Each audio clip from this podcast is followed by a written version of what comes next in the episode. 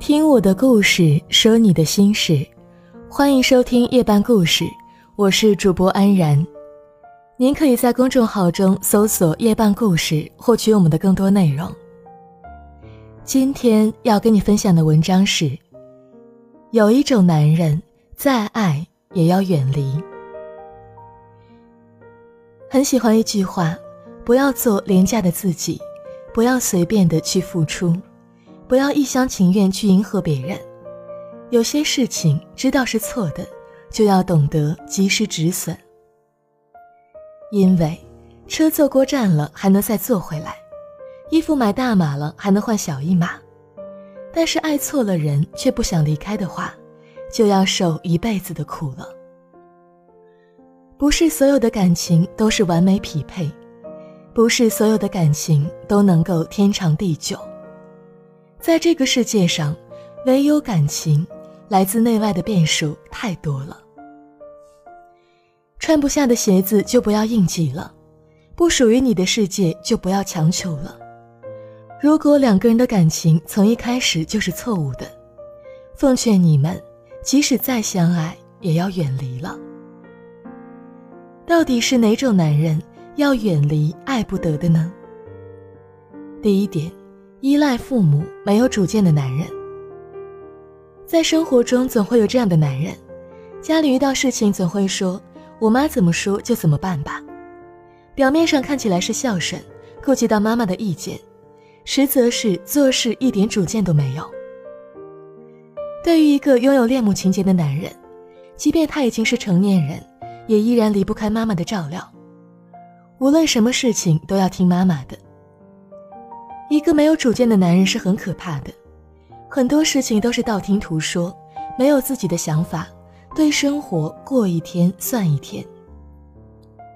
就算你们结婚了，在生活上因为各自习惯不同，处处受到公婆的制约，你想分家独立生活，而丈夫却一点想法都没有，永远的活在他父母的掌控之中。假如你真的和这种人结婚，那么婚后。无论是婆媳矛盾源源不断，还是孩子的教育问题，有的你委屈了，因为丈夫习惯了依赖他人，习惯了没有主见，还有一个妈帮他解决事情。对于没有主见的男人来说，他们的爱很容易受到别人的影响，甚至他们不会去思考爱是什么。婚姻就像是男女同盖一栋房子。当没有地基或者地基不够牢固的时候，终将有倒塌的一天。这个地基就是夫妻间坚实的爱。而和这种没有主见的男人在一起，在婚姻里注定是不会幸福的。第二种，大男子主义严重的人。大多数男生都是有点大男子主义的，任何一个男生总是希望自己能够在对方面前有点面子。这也是自古以来典型的男权主义，但是太大男子主义的男人就不好了。曾经有一位读者跟我留言说：“我跟老公已经结婚十年，跟着他开了一家店，平时店里收的钱都是归老公管的，但每次问老公要钱的时候，老公就发脾气骂我乱花钱。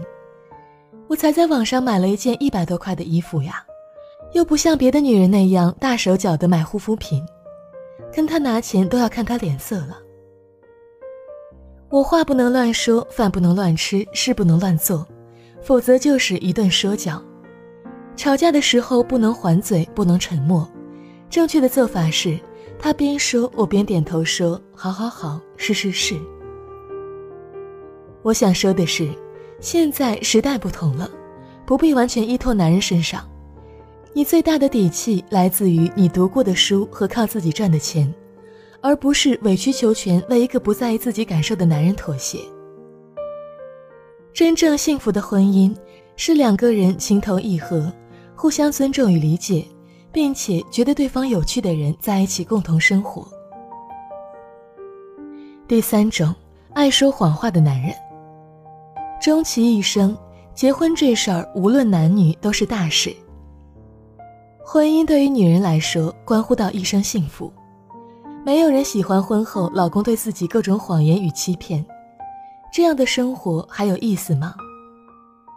就像是经常有读者问我，当初他明明说爱我，会永远对我好，不会让我受委屈的。就是这样，我才决定结的婚。之前那些对我好的举动，可是婚后怎么就完全变了呢？好像完全变成了另外一个人似的。我们现在还是会亲密，但是他也习惯说着谎言。我想说的是，他大概一直都没变吧，只是热恋时期被甜言蜜语蒙蔽双眼，你没有看见而已。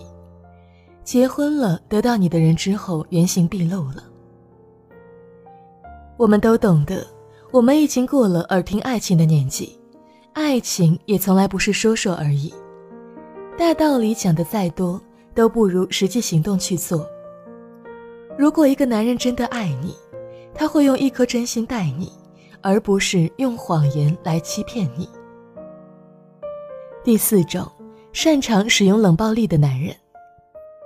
相爱的方式各种各样，不爱的征兆却大致相同。争吵是一种，决裂是一种，更为常见的一种叫做冷暴力。两个人的感情中最怕的是什么？有人说不怕吵架，就怕憋着冷战。那是一种分分钟把人往无形的深渊里推。恶语相向、大动干戈是婚姻的大忌，因为会把彼此最丑陋的一面暴露出来。但其实。两个人在一起最可怕的是冷暴力，毕竟吵架也是一种沟通的方式，把所有事情说出来之后，一切都会慢慢过去。但是冷暴力却不是这样的，在感情中，冷暴力是剧毒，它会一点一点吞噬你们的感情，直到有一天让你们分道扬镳，甚至会是悲剧收场。别等它发生了再后悔，那个时候就已经来不及了。以上这四种男人，还是要好好的了解清楚，理性的在一起，不然可能会是两败俱伤。虽然说感情的事儿很难追求完美，但也是不能随便将就的。有些伤害可能不足以致命，可是付出的感情却没有回报，是不值得的。即便你已经深陷其中，也一定要学会及时止损。在认清对方的真面目之后，千万不要心软，也别懦弱，早点离开是对自己最好的负责。因为真正的爱情不是委曲求全和充满谎言的，真正的爱情是你看到这句话的时候，你就微笑着想起了他。余生很长，人生苦短，别回头向前走，别把感情浪费在不值的人身上。共勉。我是安然，晚安。雨天总比雨多无言，水滴落心